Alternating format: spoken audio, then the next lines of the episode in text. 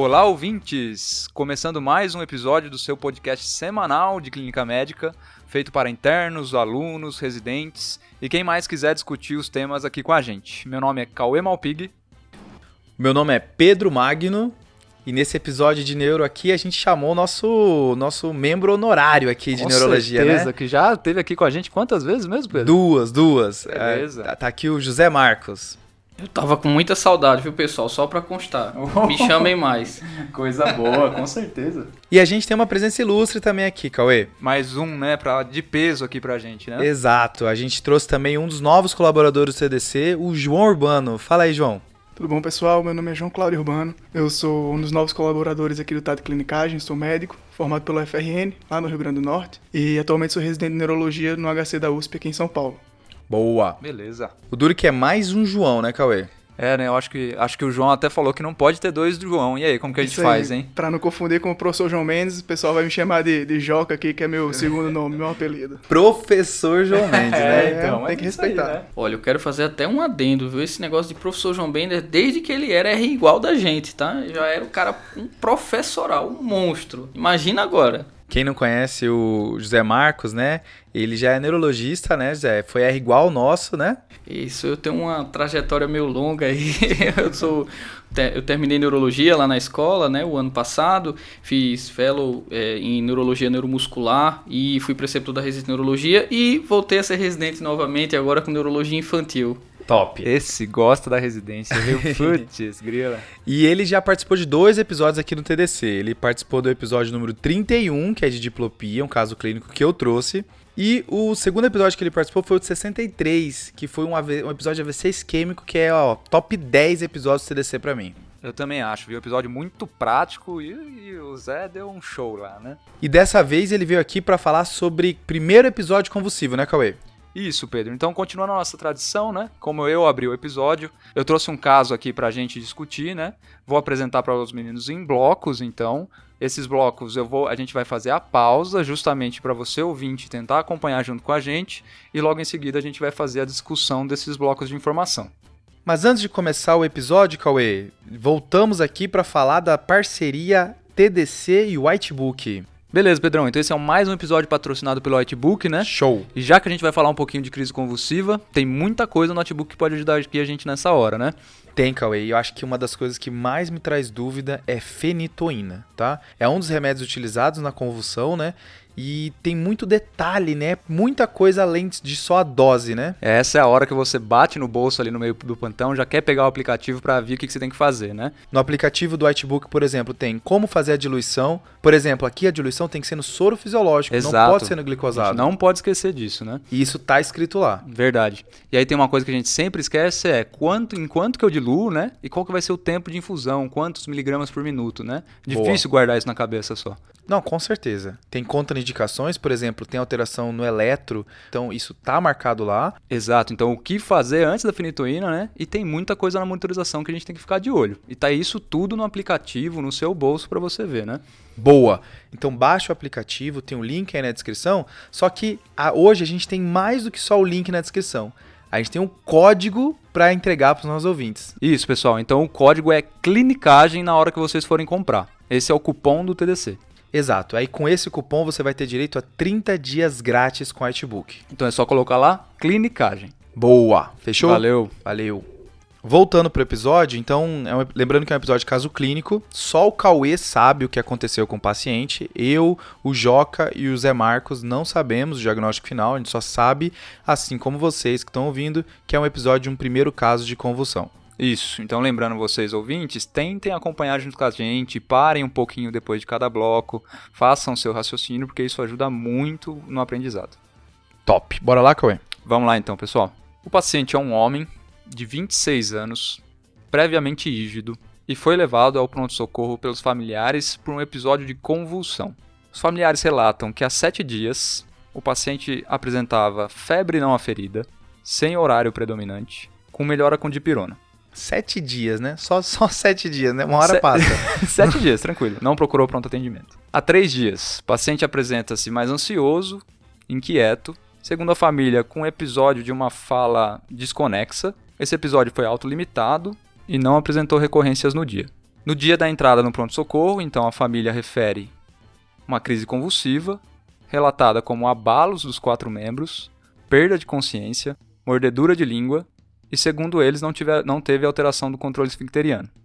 A duração foi por volta de um minuto, seguido de uma sonolência, que era como ele se encontrava na procura ao pronto-socorro.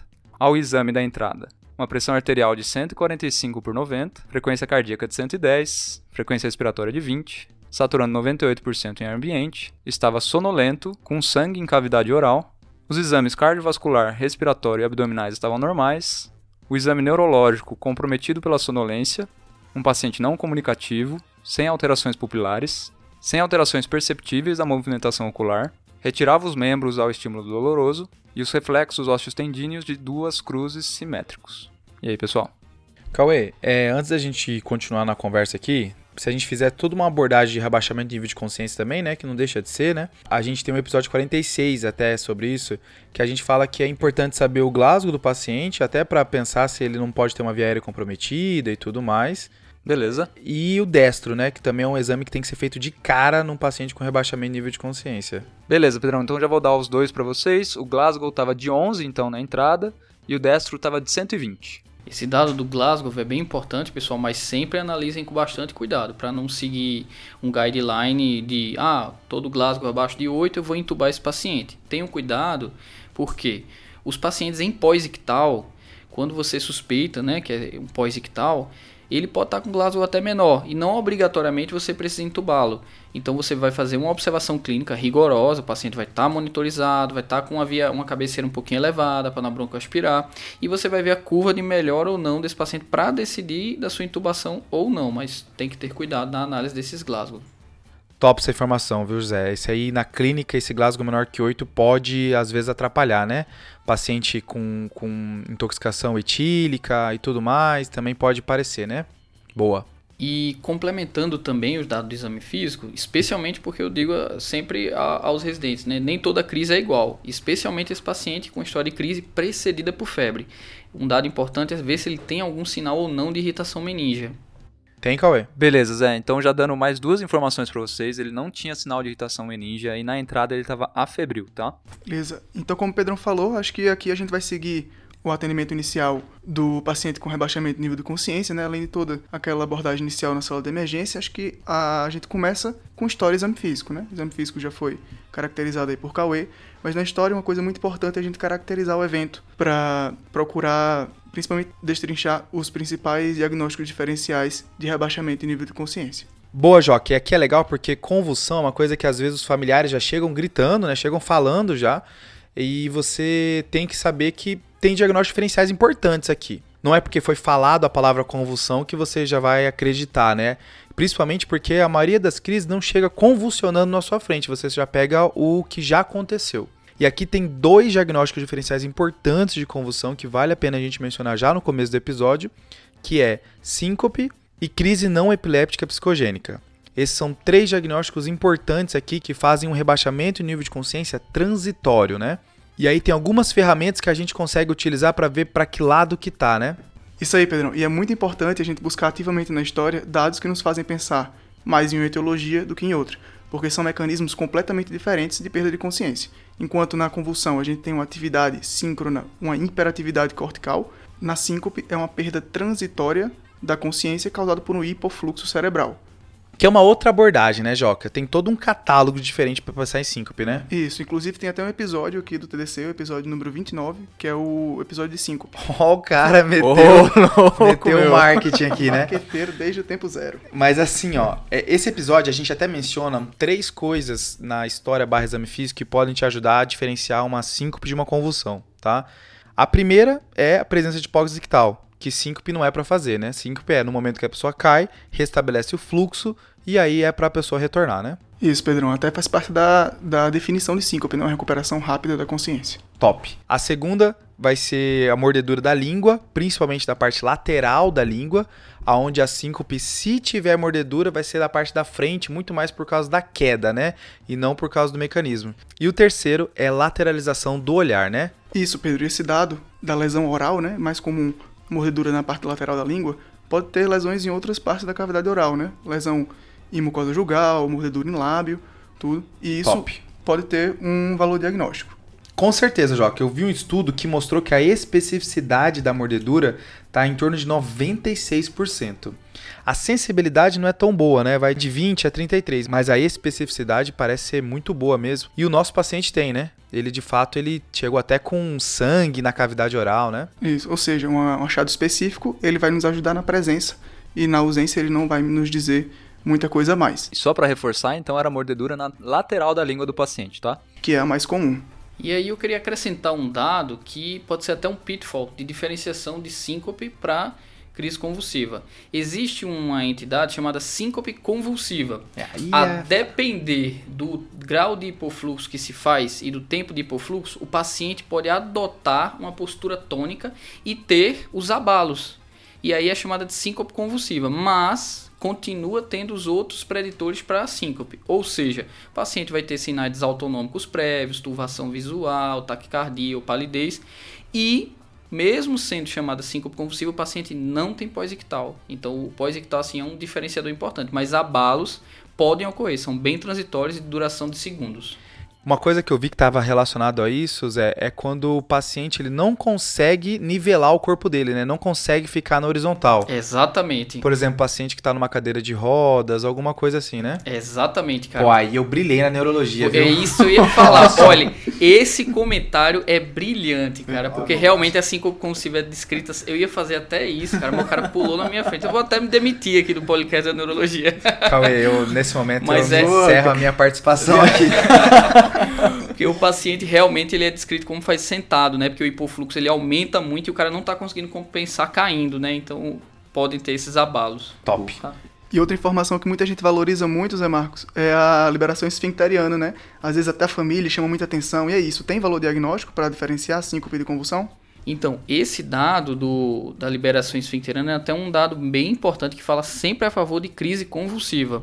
É raro acontecer, mas até 2% das síncopes pode ter liberação esfincteriana. E quando tem, geralmente é urinário. Top. Então, o fato de liberar não quer dizer obrigatoriamente que é convulsão, mas fala bem a favor, né? Exato. E aí, fazendo um paralelo com o nosso paciente aqui, ele teve um. Ele tá no pós-ictal, né? Ele teve mordedura da língua, então parece que juntando todas as coisas aqui, fala mais a favor de convulsão do que de síncope. Ainda falta a informação da lateralização do olhar, que é o que o Joca mencionou, que falta a gente ainda caracterizar melhor essa crise. Mas antes da gente pedir essa informação pro Cauê, ainda tem um outro diagnóstico diferencial, né? Que é crise não epiléptica psicogênica. Como é que é isso aí? Que aí tem uma coisa capciosa, porque a maioria das pessoas que fazem crise não epiléptica psicogênica são pessoas com epilepsia, né? Que acabam sabendo como é, como é a crise e acabam transformando isso num transtorno conversivo. Essa patologia eu acho bem interessante, porque o paciente não tem nenhuma vontade de te enganar, né? Não é, é bem transtorno conversivo mesmo. Acho que até vale um episódio um dia do, do, do TDC sobre transtorno conversivo, né? certeza. E aí essa patologia, né? Que a sigla é KNEP, né? Isso. Já vi gente até chamar de pseudocrise, né? Isso, essa terminologia, inclusive, foi bom você falar, Pedrão, porque tem que ser abolida, né? Boa. Tanto pelos guidelines atuais, porque pseudocrise dá a ideia de que realmente é um paciente que está fingindo, que tem até o nome quando o paciente finge, é um transtorno factício. É diferente. A KNEP, de fato, o paciente realmente não tem controle mesmo. Acho que vale ressaltar isso, Zé, que a pessoa não tem interesse em te enganar, ela não tem vontade, é uma coisa que ela não tem controle, né? E o padrão ouro do diagnóstico é vídeo eletroencefalograma, né? É você ver uma pessoa fazendo um movimento e o eletroencefalograma não mudar, né? De ver que não é uma convulsão. Isso aí, Pedro. Tem algumas pistas que a gente pode usar para diferenciar convulsão de uma crise não epiléptica psicogênica. Que ela é diferente, elas são diferentes tanto antes, como durante, como depois do evento. Tá, então antes da convulsão, o que, que ela é diferente? O paciente com crise psicogênica, dificilmente ele vai ter crise não testemunhada. Tá. E geralmente pode ter um, um gatilho, né, um trigger, eh, tanto ambiental como emocional, também como desencadeador dessas crises. Boa, então perguntar como é que foi a situação que o paciente se en- encontrava quando ele convulsionou, né? Um dos casos de KNEP que eu vi, o paciente ele convulsionou na frente do corpo de bombeiros. Ele chegou no corpo de bombeiros e convulsionou. Isso foi uma das maneiras que fez a gente começar a pensar nisso. Isso, exatamente. E lembrar também que Geralmente, como a gente já falou no começo do caso, os pacientes com convulsão eles chegam no pronto-socorro já depois da fase, da fase de abalos. Então, complementando inclusive essas boas informações que o Joca deu, uma das coisas que a gente usa como diferenciador é o chamado fenômeno de plateia. Dificilmente um paciente com KNEP ele vai ter a KNEP na ausência de outras pessoas. Ou seja, geralmente os pacientes KNEP sempre todo mundo está vendo. Já a convulsão, você às vezes pode encontrar o paciente convulsionando. Durante a crise, como é que eu faço para diferenciar? Durante a crise, Pedro, o paciente ele pode ter as fases estereotipadas da, da crise tônico-clônica bilateral, mas tem uma coisa, uma informação legal para diferenciar, que seria o tempo de duração de cada fase. Na crise tônico-clônica bilateral verdadeira, ela, ela é uma crise que ela é estereotipada, ou seja, ela tem uma fase tônica, ou seja, o paciente enrijece os músculos, depois você tem o começo da fase clônica, essa fase clônica que são os famosos abalos musculares, né? Certo. Que eles têm uma organização em crescendo e decrescendo e na crise verdadeira, ele tem uma duração menor do que na crise não epiléptica psicogênica. Geralmente, os pacientes com crises psicogênicas permanecem com abalos por mais tempo do que os pacientes com convulsão verdadeiramente dita. Esse dado do, do Joca também é muito legal, porque esse tempo é estimado em 2 a 3 minutos até acabar o ATP cerebral, quando você tem crises verdadeiras, né? E aí você vai diferenciar, porque na KNEP o paciente às vezes pode passar horas desses abalos, né? Diferente da crise de fato. Uma coisa durante a crise também que pode te ajudar a diferenciar tem a questão dos olhos fechados, né? Que na crise verdadeira o paciente não fecha os olhos. Então, se os olhos estiverem fechados, principalmente se estiver fechado com força, com dificuldade para abrir o olho, dá para pensar em psicogênico também. E ausência de cianose, né? Que a convulsão verdadeira tende a fazer uma hipoxemia, pode evoluir para cianose, e que na psicogênica, como o Zé falou, a pessoa fica meia hora, uma hora convulsionando e não evolui para isso, né?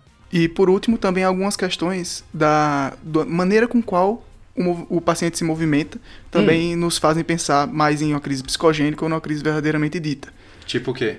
Tipo, paciente com crise psicogênica, ele pode ter movimentos laterais de tronco e movimentos pélvicos que não são esperados no paciente com crise com crise epiléptica verdadeiramente dita, crise tônico-clônica bilateral, que são mais movimentos simétricos e que não levam à lateralização do jeito que a crise psicogênica pode levar. A psicogênica ele fica jogando quadril para um lado para o outro, é isso que tá me dizendo? Isso aí, Pedro. Tem até um termo chamado pelvic thrust para esse, esse tipo de movimento. Cara, eu vi esse pelvic thrust lendo pro episódio e eu, assim, não consegui imaginar direito, tá? E acabei nem jogando no YouTube para ver se eu achava. Mas fiquei na dúvida assim, se não era um movimento meio que sexualizado, alguma coisa assim. Mas tá, é, é pros lados então, né? Olha, Veja bem. Depende de como você faz, beleza. Depende de como você é. faz, pode realmente parecer Parece. que é um movimento sexualizado mesmo, tá? Mas continuando, você falou antes, falou durante e depois, Joca, como é que eu faço para diferenciar KNEP de convulsão? Isso, depois também tem alguns dados interessantes. A crise psicogênica, geralmente ela vai ter um pós-ictal mais prolongado tá. do que crises do que crises convulsivas propriamente ditas. E outra coisa, é, das crises psicogênicas, é, o paciente continua tendo uma mímica facial mais, mais exuberante, pode é, ter um choro pós-ictal, ele não tem cefaleia pós-ictal, que é mais comum na, nos pacientes com convulsão. Certo. E só para acrescentar assim, é tanto prolongados como tempos pós-ictais muito curtos. Você tem que pensar também que é um dado que fala a favor do KNEP. Convulsionou e aí para e já começa a conversar Exato. normal, né? Conversar, ou chorar, ou gritar, assim, é, é... E aí tem um dado, uma rasteira que pode ser, porque existe de fato, um, é, é o terceiro pós-ictal mais comum, que é o chamado pós-ictal psicótico. O mais comum Eita. realmente é o quadro confusional, depois é o quadro comatoso e e tem esse dado do pós-ictal psicótico. O paciente fica francamente psicótico. Só que, diferentemente da KNEP, é uma coisa que é estereotipada. Ou seja, no paciente que é de fato epilético, que tem esse pós-ictal psicótico, toda vez é o mesmo tipo de psicose. No paciente que tem esse pós-ictal que ele fica agitado e fica muito variável, tem vezes que ele chora, tem vezes que ele fica rindo, e é muito variável, fala a favor de KNEP. É muito difícil, né? Resumindo, é bem difícil. Né? Que o padrão ouro é vídeo eletroencefalograma.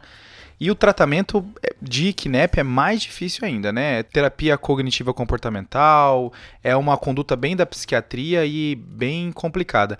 Uma, ressaltando o que o Joca falou lá no começo, né? Que é bem comum a pessoa que faz KNEP ter convulsão também. E eu vi um dado também que está relacionado a transtornos de humor já previamente diagnosticados e pessoas que são profissionais de saúde. Porque eles sabem como é a convulsão, então eles sabem de maneira subconsciente como é uma convulsão de verdade, né? E mas voltando pro caso, Cauê, a gente consegue caracterizar melhor essa convulsão? Como é que foi? A família consegue relembrar isso daí? Vamos lá, então, gente. O que a família lembrou, né? É, eles referiam que aproximadamente 2 a 1 um minutos antes da crise, o paciente referiu uma cefaleia holocraniana de moderada intensidade. Tá. Associou apenas um zumbido bilateralmente. Ele falou que era nos, nos dois ouvidos. Teve um episódio de fala enrolada, mas logo em seguida ele teve a convulsão. Durante a convulsão, foi aquilo mesmo que eles conseguiram referir previamente. Então, é um abalo dos quatro membros, perda da consciência, mordedura da língua e não teve alteração no controle esfincteriano. Eles não conseguiram se lembrar sobre o olhar do paciente. Bem, bem comum isso, né? Às vezes a gente pergunta do olhar e de fato a família não lembra, né? E acho que então, de maneira global, parece que o nosso paciente mesmo teve uma convulsão, né? Até a questão da cefaleia que o Joca mencionou, acho que a gente pode sair da verdade que é uma convulsão mesmo, né? E aí foi muito boa essa caracterização, porque é uma coisa que você tem que insistir com a família. Você tem que perguntar. Claro, na hora do nervosismo é muito difícil deles lembrar todos os detalhes. Mas, por exemplo, perguntar se um membro movimentou antes do outro, se um membro estirou, se um membro flexionou.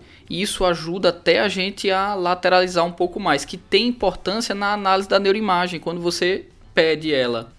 Eu acho que o que você está querendo me trazer agora, Zé Marcos, é da gente tentar diferenciar se essa crise convulsiva é focal ou generalizada. É isso? Exatamente. Que a focal, a ideia é que o paciente, por mais que ele tenha perdido a consciência, ele pode ter iniciado numa focal que generalizou ou ser uma generalizada desde o início, né?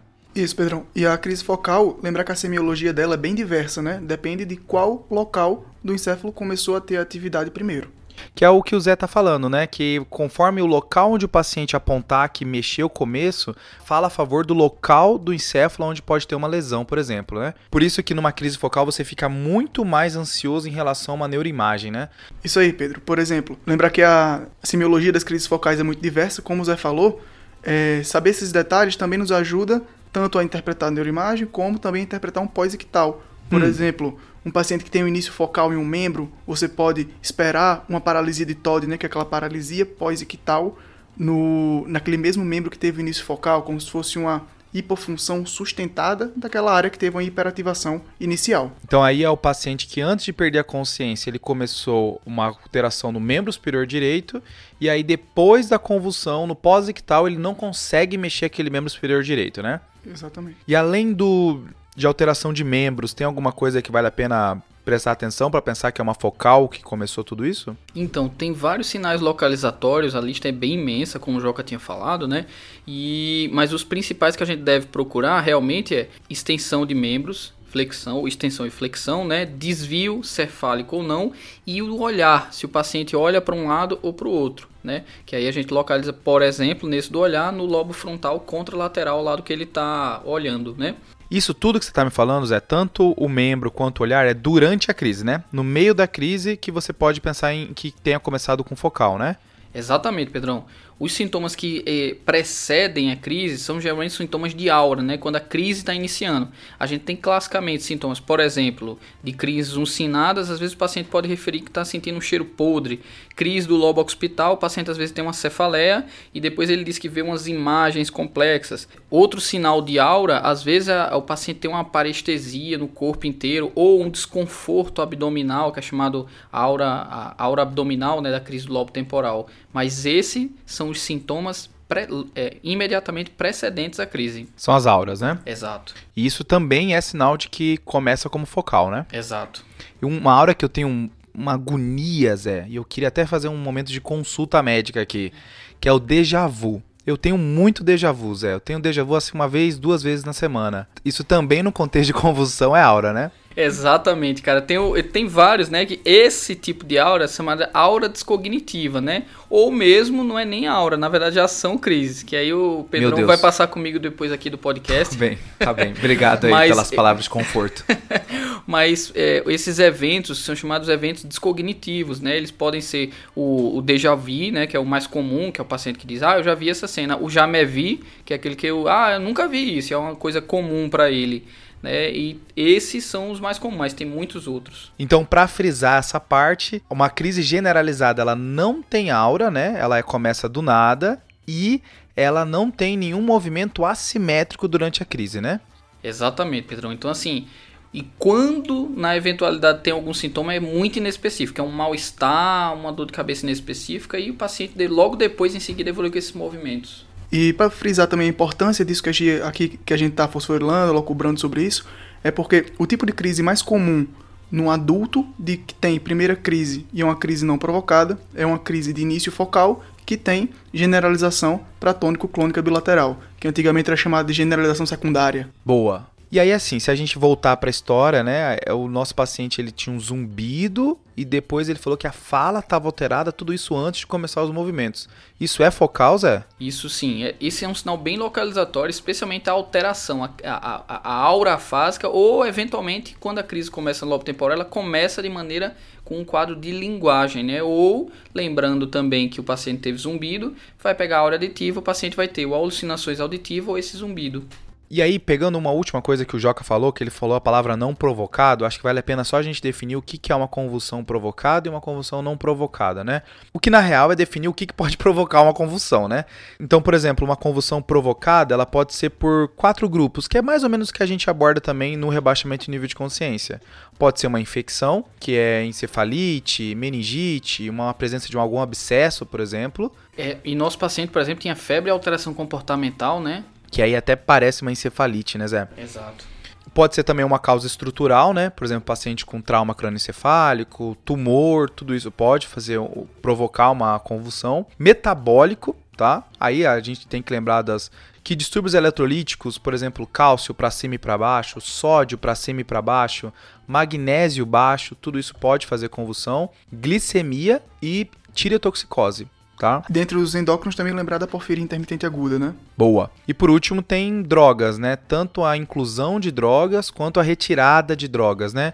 Retirada de drogas aqui há uma abstinência alcoólica, retirada de benzodiazepínico e aí tem drogas que podem provocar convulsão, né? Tanto drogas ilícitas como cocaína, metanfetamina, quanto drogas que diminuem o limiar convulsivo, né? estudando para esse episódio, tem um podcast do Curbsiders de primeira crise, e ele fala bem assim que todo mundo tem o seu limiar convulsivo. A diferença é que alguns chegam nele e outros não, né? tá. Exatamente isso. Tem gente que vai convulsionar com um tramal da vida, por exemplo.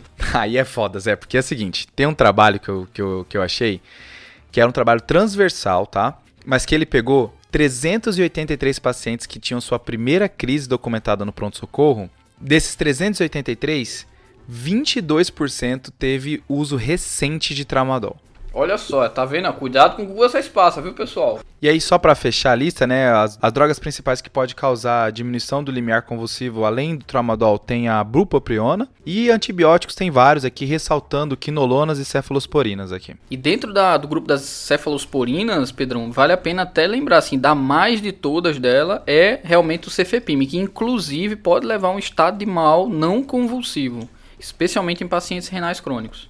Top. Eu percebi aqui que você quis enfatizar o CFPM para tentar salvar a ceftraxona aqui, né? É Exatamente, cara. Meu Rocefinzinho, por favor. Fechou. Então, acho que para a gente voltar pro caso agora, vamos dar uma relembrada, né? A gente está diante de um paciente de 26 anos de idade, previamente ígido, que começou há 7 dias a ter febre e há 3 dias começou a ter uma alteração do comportamento, com um comportamento ansioso, fala desconexa.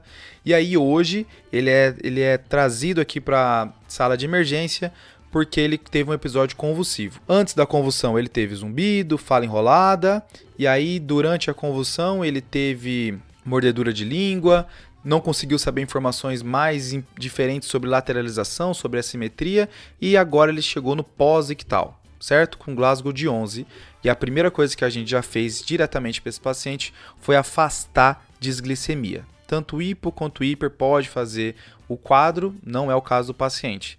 E agora está na hora da gente pedir mais exame, né? E aí, assim, tem indicações de exame no, no cenário de uma primeira crise convulsiva. E esse paciente ainda tem algumas pitadas a mais porque ele está num quadro febril. Falando do primeira parte, né, que é pelo fato dele estar tá tendo uma convulsão pela primeira vez. Existem um, um, algumas dúvidas sobre quais exames pedir nesse cenário, né? Por exemplo, é preciso pedir neuroimagem para todos, né? Todo paciente que chega convulsionando pela primeira vez, vale a pena pedir exame de imagem? Já existe essa recomendação, uma recomendação de pedir imagem para todo mundo. E aí, dependendo do cenário onde você está e da indicação e personalizando o caso, tomografia ou ressonância. E aqui um dado que corrobora isso que eu achei, é, tem um trabalho que mostrou que 9% das primeiras crises convulsivas, ao fazer o exame de imagem, a conduta modificou. E é uma porcentagem que me impressionou, assim, parece bastante coisa 9%. É, exatamente, porque, por exemplo, algumas é, medidas vão ter que ser tomadas de, de imediato, a depender do que vier na neuroimagem. Uma hemorragia lobar no idoso, por exemplo, você vai indicar que vai drenar ou não, se tem uma imagem sugestiva de um abscesso, vai drenar ou não. Então, são esse número de 9%, considerando a importância da neuroimagem, realmente ele não surpreende, porque tem muita coisa que causa crise. Então, assim, eh, só para diferenciar de imagem, no cenário geralmente que a gente vai estar tá presente, o paciente vai estar de crise convulsiva, né, vai ser a, a tomografia no caso, se você vai pedir com contraste ou não, vai depender da sua suspeita. Uma sem contraste consegue ajudar muito, mas nos pacientes vocês têm suspeita de um quadro neoplásico, de um quadro infeccioso, o contraste vai ajudar muito. E aí, no caso da ressonância, você geralmente não está tão disponível no pronto-socorro, mas é um exame premente, especialmente para os pacientes que a gente tem as crises não provocadas, porque a gente pode flagrar displasias ou algumas interações mais sutis. O que eu aprendi estudando para esse episódio é que tem a ressonância específica para epilepsia, né? Exatamente. Você tem que pedir esses protocolos porque eles vão geralmente fazer é, cortes mais finos na sequência T1, que é a sequência mais anatômica, porque você consegue ver mais áreas de displasia. Além disso, o radiologista vai ficar mais atento a, a alterações do hipocampo, por exemplo, na uma das epilepsias mais comuns, a epilepsia do lobo temporal, o hipocampo está alterado. E no paciente jovem com, com febre, como é o nosso aqui, ele também ganharia uma punção lombar, né, Zé Marcos? E lembrando também que esse, essa população que se apresenta com crise convulsiva é uma daquelas populações que a gente tem que fazer o exame de imagem antes da punção lombar para descartar algum efeito de massa e evitar herniação, né? Já teve até post disso aqui no, no TDC. Top.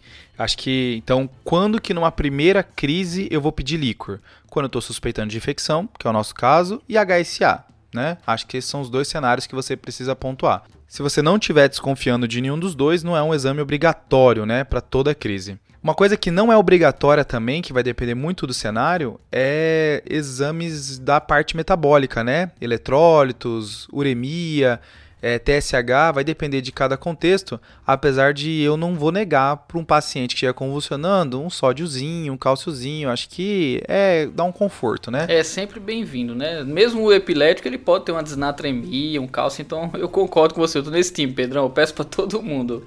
Só uma coisa que tem que prestar atenção é que a convulsão altera alguns exames, né? Por exemplo, a convulsão ela aumenta leucócito no sangue, ela aumenta a celularidade no líquor, então tem que tomar um pouco de cuidado aqui para saber o que, que é da convulsão e o que, que é da clínica. Pode aumentar o lactato sérico da pessoa.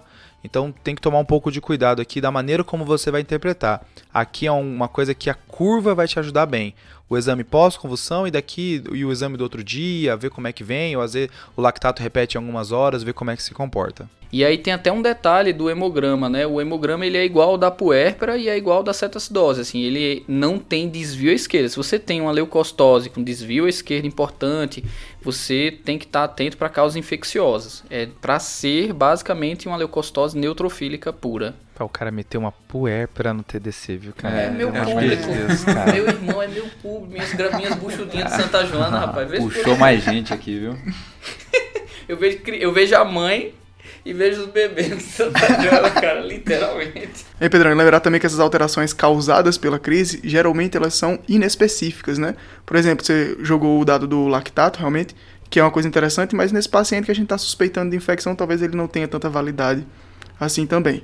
Assim como a prolactina, outros, outros, outros marcadores que também acabam sendo inespecíficos dependendo do contexto clínico. Boa, então para o nosso paciente a gente pediria esses exames, pediria tomo e pediria líquor, né? Tá. Tem um outro exame que é o eletroencefalo, mas diante do cenário que a gente está agora, a impressão que dá é que não é o importante agora, né? O líquor ganha na frente, né?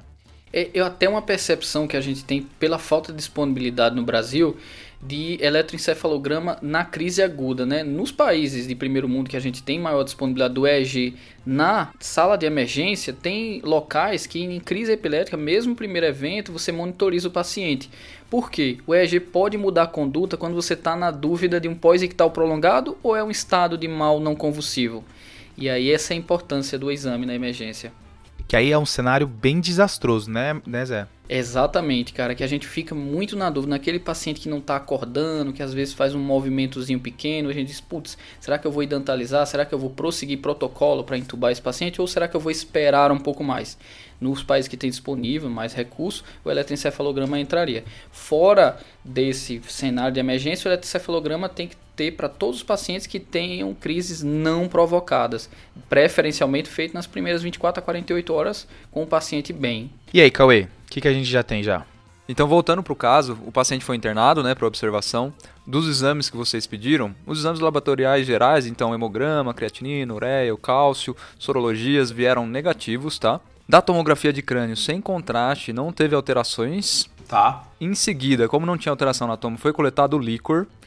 Aí o líquor foi realmente por punção lombar. Ele estava límpido, incolor, tinha 69 células, hum. sendo que 88% eram linfócitos e 12% eram monócitos, 12 hemácias, glicose de 87, lembrando que a, glicemia do paciente estava de 120, proteínas de 39, lactato de 32, GRAM ausente, tinta, tinta da China negativo, e esse líquor foi enviado para painel viral, que ainda não tem o resultado. Legal, Cauê. Com esses exames, eu acho que o que chama mais atenção da gente é o líquor, né?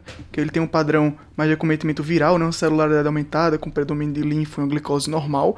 Nesse contexto de um paciente jovem com febre e essa localização que a gente já comentou mais temporal, acho que fica bem forte que é a hipótese de uma encefalite, de uma encefalite herpética. Eu não acho que só com isso acho que já dá para começar a ciclovir empírico, né, não, Zé? É isso aí mesmo. Com todos esses dados que a gente tem e a causa mais comum realmente, né, tem que tratar. Alteração comportamental, uma coisa que chama atenção também para encefalite herpética, né? Uma coisa que pode ter no líquido é uma presença de sangue em maior quantidade, mas que não tem tanto nesse caso, né? Mas de, de fato, nesse primeiro momento, tem que, tem que começar o, a e depois a gente vai pensando, né? Beleza, gente. Então aí, como vocês bem pontuaram, foi iniciado a ciclovir para esse paciente, 800mg de 8 em 8 horas. Não foi iniciado a antibiótico terapia. E esse paciente, nas primeiras 6 horas da observação dele, ele teve um novo episódio de cefaleia holocraniana de forte intensidade, acompanhando agitação psicomotora com agressão à equipe assistente. Ele também teve alucinações visuais referida pela equipe assistente, tá? Eita. Após 30 segundos desse quadro clínico, ele teve uma nova crise tônico-clônica generalizada, não teve desvio do olhar, teve uma duração de 45 segundos. Dessa vez, ele não teve mordedura de língua e teve liberação esfincteriana. Boa, Cauê. Uma dica aqui de, de sala de emergência é começar a cronometrar o tempo da crise, né? Porque se você não se ligar no horário, a crise parece muito mais longa do que ela de fato é, né? Porque você fica angustiado, né, com aqueles movimentos, né?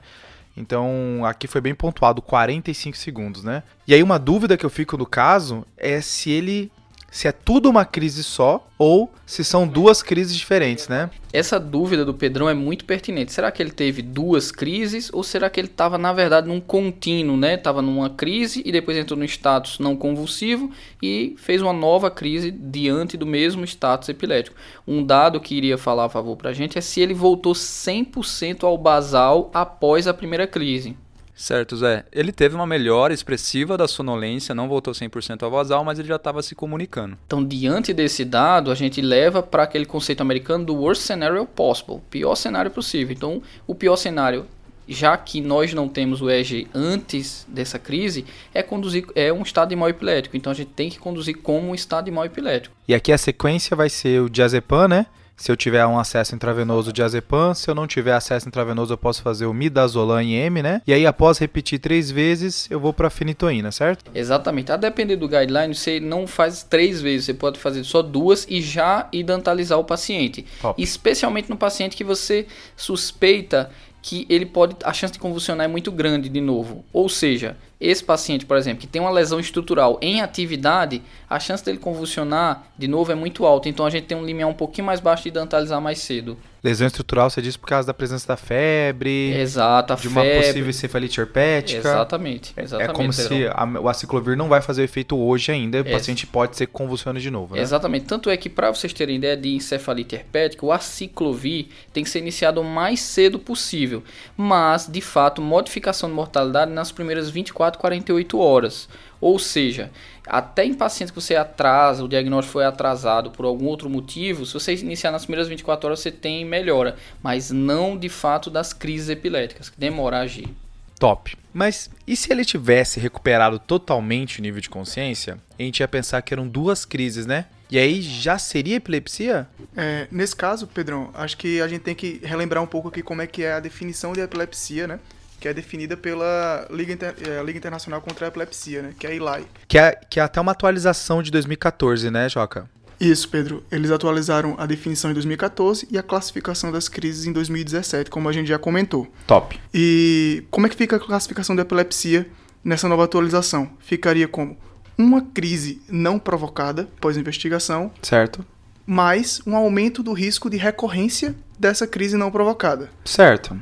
Seja por uma nova crise, depois de 24 horas da primeira crise, ou seja, duas crises não provocadas separadas por 24 horas, Beleza. ou algum achado adicional que me diz esse paciente tem um risco aumentado de recorrência. E esse risco aumentado eles botam um limiar aí de 60% no decorrer de 10 anos de acompanhamento. E por último, um aumento do risco de recorrência também seria atribuído quando o paciente tem uma síndrome epiléptica específica, como assim uma epilepsia mioclônica juvenil ou uma esclerose temporal medial, é, outra crise fechada. Beleza, então, só para ver se eu entendi, Joca. Eu tô vendo o paciente ter uma convulsão.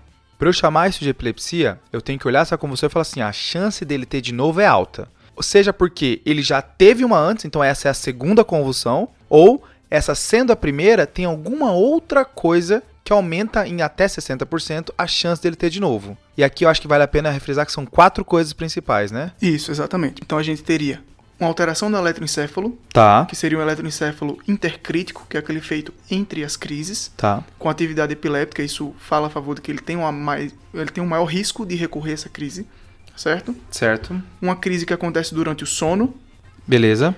um dado da história, se o paciente tem um antecedente de um insulto cerebral, como por exemplo um acidente vascular encefálico prévio, isso Tá. também aumenta o risco de recorrência, e alterações na imagem, que podem ser de várias etiologias, como por exemplo alterações congênitas que o paciente geralmente não sabia que tinha, que podem predispor ele a ter novas crises no futuro. Show. Se o paciente tiver algum desses, a chance dele ter de novo é acima de 60%, e aí você já pode configurar isso como epilepsia, né? Isso é o que mudou de 2014 para cá. Antes o paciente tinha que ter duas, agora com uma e uma chance alta, já vale a pena encarar isso como epilepsia, e isso influencia o tratamento do paciente, né? Beleza, mas o nosso paciente a gente não pode encaixar nisso porque, um, ele não recuperou totalmente o nível de consciência, então a gente vai encarar como uma crise só, e dois, ele a princípio é provocado, né? Exatamente. É, enquanto a gente aguarda o painel viral, né, que às vezes nem está disponível, acho que vale a pena nesse paciente, especialmente quando ele teve uma tomografia normal, solicitar o exame da ressonância, né? Aí o exame da ressonância a gente vai ter algumas alterações que diante da suspeita nossa, que é uma encefalite herpética, são muito sugestivas. Por exemplo, alterações na, na região mesial, no flare, às vezes a gente pode ter áreas de necrose com deposição de sangue, né? E o eletroencefalograma também vai nos ajudar nesse momento, porque a gente pode ver é, sinais de descargas epileptiformes, especialmente na região acometida, né? Mais em lobo temporal, no caso. Bom, gente, como vocês já tinham comentado, nessa crise foi feito, na verdade, duas ampolhas de diazepam e o paciente foi dentalizado após a crise. Ele já estava com uma melhora, já estava mais sonolento e ele acabou ficando para internação e internou em UTI. Durante a estadia dele no hospital, fizeram ressonância de crânio. A ressonância veio sem alterações. Também fizeram um eletroencefalograma, que o laudo foi uma atividade elétrica cerebral de base simétrica, contínua, moderadamente desorganizada, com variabilidade e reatividade. No sexto dia de internação, saiu o resultado do painel viral, que foi negativo para herpes vírus, tanto um quanto dois, Epstein-Barr e citomegalovírus. Nesse dia, o paciente já apresentava controle adequado das crises convulsivas em uso de fenitoína e ácido valproico, mas mantinha episódios de agitação psicomotora ao longo dos dias, ainda com alucinação visual, e necessitando de contenção química e mecânica. É, nesse momento que vem o, o, painel viral negativo, não melhorando no geral, né? Melhorando só as crises, mas medicado, né? A gente tem que começar a abrir nosso diagnóstico diferencial, né? E uma coisa que é possível aqui são as encefalites autoimunes, né? Uma coisa que fala mais a favor da encefalite autoimune é a presença de psicose, que é uma coisa que chama atenção. Isso aí, Pedrão. E entre as causas autoimunes, apesar do nosso paciente ser um pouco jovem, a gente não pode deixar de pesquisar as causas paraneoplásicas. Boa. E aqui a gente tem quatro grupos de cânceres principais que podem dar encefalites paraneoplásicas. A gente tem o câncer de pulmão, pequenas células. Certo. O... Que faz tudo, né? É, que faz tudo. O, o câncer testicular tipo seminoma. Boa. O linfoma de Hodgkin e o timoma. Show. Então talvez seja um momento da gente rever se não tem alguma coisa para isso também, né? E lembrar também, pessoal, assim que além de, de pensar nessas encefalites autoimunes, a gente também deve levar em consideração que pode ser alguma infecção que a gente não esteja tratando, né? Então, é, é sempre uma etiologia que deve ser lembrada, os episódios inflamatórios, autoimunes, mas algumas infecções subagudas ou crônicas, a gente pode estar tá diante delas e não estar tá tratando adequadamente. Nesses casos desses pacientes, às vezes até a gente repete exame de líquor de novo para ver se não progrediu. É legal isso, Zé, que você está falando, que eu posso enquadrar esse paciente como uma meningite asséptica, né? E, e aí vem alguns diagnósticos a mais que eu tenho que pedir, né? Por exemplo, VDRL. Exatamente. Leptospirose é uma causa importante de meningite asséptica também. Exato. Esses quadros de meningoencefalites, meningite assépticas, a gente tem que ter realmente bastante cuidado, mais especialmente, além das autoimunes, essas infecções indolentes. Então, paciente jovem, você lembrou, vem, uma sífilis, pode fazer uma encefalite límbica também, que aí daria crise convulsiva, daria alteração comportamental. Tuberculose, infecções fúngicas, também podem ter esse caráter mais indolente e aí não melhorariam com a ciclovir. E outros vírus podem mais raramente fazer encefalite límbica e também não melhoraria com a ciclovir, que aí não estariam inclusos geralmente nos nossos painéis que a gente costuma ver, né? Beleza, gente. Então, como vocês pediram, é, foi revisitada a história do paciente. A companheira referiu que ele tinha uma queixa de dor testicular esporádica e que era principalmente após o coito, sem outras queixas associadas. Ao exame testicular, ele tinha um testículo esquerdo de tamanho normal, porém de consistência endurecida e era doloroso a palpação. No oitavo dia de internação, foi optado por fazer um novo líquor, como o Zé bem falou. Nesse novo líquor não tinha nenhuma mudança de padrão, então, na ocasião, como o paciente não, não apresentava melhora da psicose, da agitação psicomotora dele, foi optado por iniciar a corticoterapia. Então, na verdade, pus-terapia, que foi realizada por 5 dias, por uma hipótese diagnóstica, então, realmente de encefalite autoimune ou uma encefalite paraneoplásica. Né? Após a corticoterapia, o paciente apresentou uma melhora das, uma melhora das alucinações, tinha retorno do insight e uma melhora parcial da agitação e mantendo só uma ansiedade. Após a melhora, foi optado por realizar mais 5 dias de imunoglobulina endovenosa. O paciente apresentou melhora completa da agitação, ficando só hipotímico e recebeu alta com essa hipótese diagnóstica para acompanhamento ambulatorial. Ele diagnosticou no final um seminoma de testículo esquerdo, internou novamente depois de um mês e meio para fazer a ressecção. Caso top, viu, Cauê? Muito top. Muito bom esse caso. É, com várias mensagens didáticas, né? Especialmente do que fazer num paciente que não está melhorando com a nossa primeira terapêutica. É porque eu acho que esse aqui é um paciente que a gente não vê muito na nossa prática clínica, né? Mas é importante a gente saber como a gente fazer toda a progressão diagnóstica, né? Porque eu acho que quando chega um paciente com primeira crise convulsiva e a gente vai vendo tudo ficando negativo, a gente fica sem ferramenta e a gente fica sem saber o que pensar, né? A aflição então, bate logo. Com certeza. Então é justamente para ilustrar isso e que a gente tem que prosseguir a nossa investigação diagnóstica mesmo quando tudo, toda a primeira investigação está dando negativa, né? E, e, é geralmente esse o caminho mesmo, que assim, o fato de não ser é, diagnosticado logo de cara uma encefalite paraneoplásica, não modifica que esse paciente foi bem conduzido, né? Sim. Porque você tem que tratar primeiro o mais simples, que era o mais provável logo na entrada, né? Uma encefalite, uma encefalite viral, ela provavelmente, a despeito de alguns estudos mostrarem o contrário às vezes, é, ela é mais provável do que o encefalite autoimune, porque tem estudos epidemiológicos que a incidência é igual. Caramba! As duas, Caramba. As duas é igual. E aqui só para lembrar então, ficou como uma hipótese diagnóstica, porque o diagnóstico firmado então teria que ser feito pelo painel autoimune, né? Onde a gente faria todas as pesquisas de anticorpos associados tanto à encefalite paraneoplásica quanto ao autoimune. Porém, como a gente não tinha disponível no hospital, não foi possível fazer o diagnóstico, mas mesmo assim foi mantido o tratamento do paciente e visado realmente o tratamento da causa base, né, que era o seminoma. E aí o contexto de quando veio o anátomo patológico que, que provou o seminoma aí fica mais fica mais mesmo. forte, né? Excelente caso, Cauê. Eu acho que para fechar, vale a pena algumas coisas sobre primeira crise que talvez não tenha sido mencionada porque o caso não nos levou para isso, né?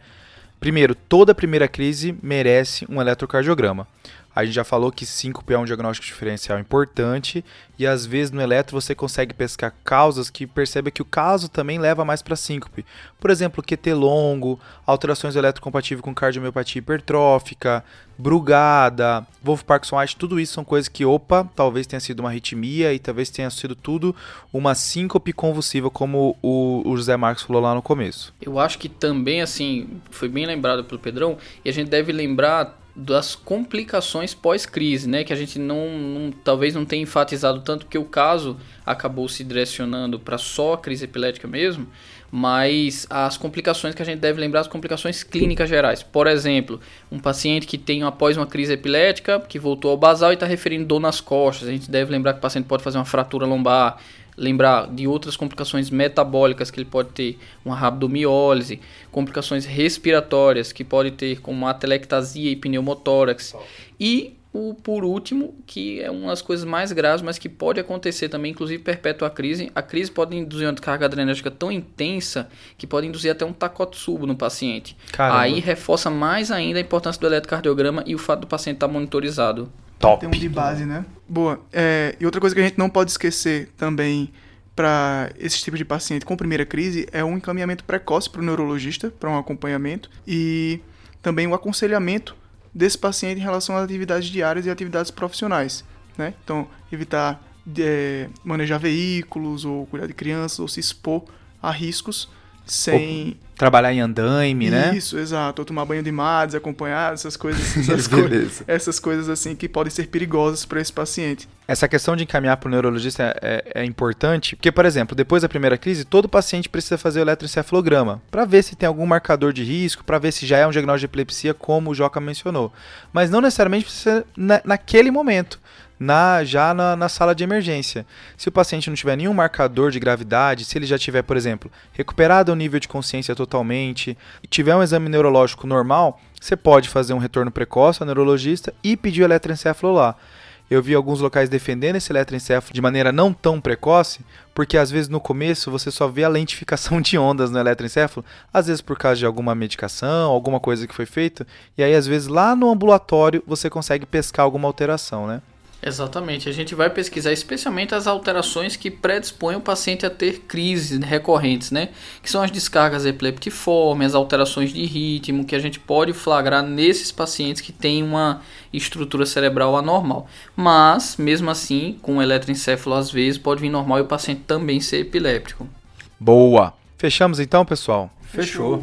E agora está na hora do desafio, né? Então, relembrando o desafio da semana, o Rafa vai falar um pouquinho pra gente qual que é a resposta aqui. Fala pessoal, o desafio da semana passada era um paciente que tinha traço falciforme e ele estava com quadro de febre, artralgia, mal-estar e no hemograma ele tinha uma anemia hipoproliferativa com reticulócitos baixos. Eu perguntei qual é a doença viral que você tem que lembrar. É um dos diagnósticos diferenciais da dengue, que foi tema do episódio passado. A resposta é parvovírus B19. Um abraço. E quem acertou esse desafio do Rafa foi o Breno Simas, que volta e meia tá por aqui, e o Leonardo Melo, que é R2 de Clínica Médica na Unifesp. Abraço! E agora o desafio da semana. Então o Zé tem uma brisada forte aqui pra gente. Vamos lá, Zé. Olha, eu vou fazer as brisadas Fred-like, tá? Aqui é um paciente pedreiro de 55 anos, hipertenso, diabético, tabagista e que ele está há quatro meses com um quadro de que toda vez que faz um esforço físico, levanta da cadeira, ele tem uns movimentos de espasmo que lembram espasmos clônicos do membro superior direito, tá?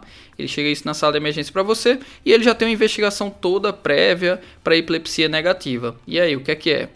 Vixe, caraca. Boa, hein? Só do braço direito. Vou esperar sair Só do braço direito. Pelo amor de Deus. Fechou. Beleza. E tá na hora dos salves agora, pessoal. Eu sempre faço esse salve, né? Mas é porque o pessoal que já mora no meu coração queria mandar um salve lá pro pessoal que me aguenta lá do ABC, né? O galerinha lá do Pronto Socorro Central, o pessoal da Clínica Médica, parceirão lá, o pessoal, meus residentes da neurologia, tanto meus residentes lá da escola, como meus residentes aí do ABC. Mandar um salve todo para vocês. Um abraço bem grande. Salve, pessoal. E você, Joca? Eu também tenho um salve pra galera que me aguenta todo dia, meus companheiros de residência da panela da clínica médica lá do HC. A Flavinha, o Vini, o Thiago, a Sabrina, é, a Carol e a Juliana. E também para o meu amigo de residência, que faz neurologia na Unifesp, que me abrigou enquanto não tinha apartamento aqui, o Pedro Fraima. Opa, um abração fera. aí. Abração, gente. O meu salve vai para uma pessoa que provavelmente não vai ouvir esse episódio, mas eu preciso fazer isso, tá? Eu tenho um colega de turma da faculdade chamado Guilherme John, tá? Hoje gastroenterologista, que ele teve o seu primeiro episódio convulsivo junto comigo, a gente indo pro Intermédio Sul, tá? E aí ele tava numa privação de sono bizarro, e aí como o sobrenome dele era John, ele ficou conhecido como John Zepan até o final da faculdade, tá? Beleza? Abraço, Guilherme. Esse- ele não vai ficar bravo comigo de expor ele desse jeito, que ele tá preocupado com o nosso Grêmio aí, que tá na zona de rebaixamento, então ele, ele não vai ficar bravo comigo, não. Abração. E o seu, Cauê? Então vamos lá, meu salve vai pro Felipe Batista. Ele é lá da Universidade Estadual de Maringá. Ele mandou aqui uma sugestão de episódio pra gente, dor crônica fora do contexto de câncer. Caraca. Episódio difícil, né? Mas a gente vai deixar na lista aí, viu, Felipe? E falou também que virou missionário da palavra do DDC. Muita gente escuta a gente em Maringá, viu? Top. Muito bom. Obrigado, viu, Felipe? Um abração pra você. Abraço, Felipe. E aí chegamos ao fim do episódio. Lembrar os nossos ouvintes de compartilhar o que achou do episódio, o que ficou faltando da gente comentar aqui sobre a primeira crise ah, nas nossas redes sociais, no Instagram, no Twitter. Compartilha ali com a gente pra gente crescer todo mundo junto. E compartilha com os seus colegas que ainda não ouvem o TDC, né? Esse episódio redondinho aqui de primeira crise. Virem Lembra- todos missionários mesmo, por Top. favor. Com certeza. Lembrar também de ver nosso canal do YouTube lá, tá? De clinicagem, ver os nossos vídeos novos. Tem agora vídeos animados, com bastante conteúdo pra vocês, com os melhores momentos dos episódios, hein? Valeu? Valeu, pessoal. Falou, falou, valeu, valeu, falou, falou. Esse podcast tem como objetivo educação médica. Não utilize como recomendação. Para isso, procure o seu médico.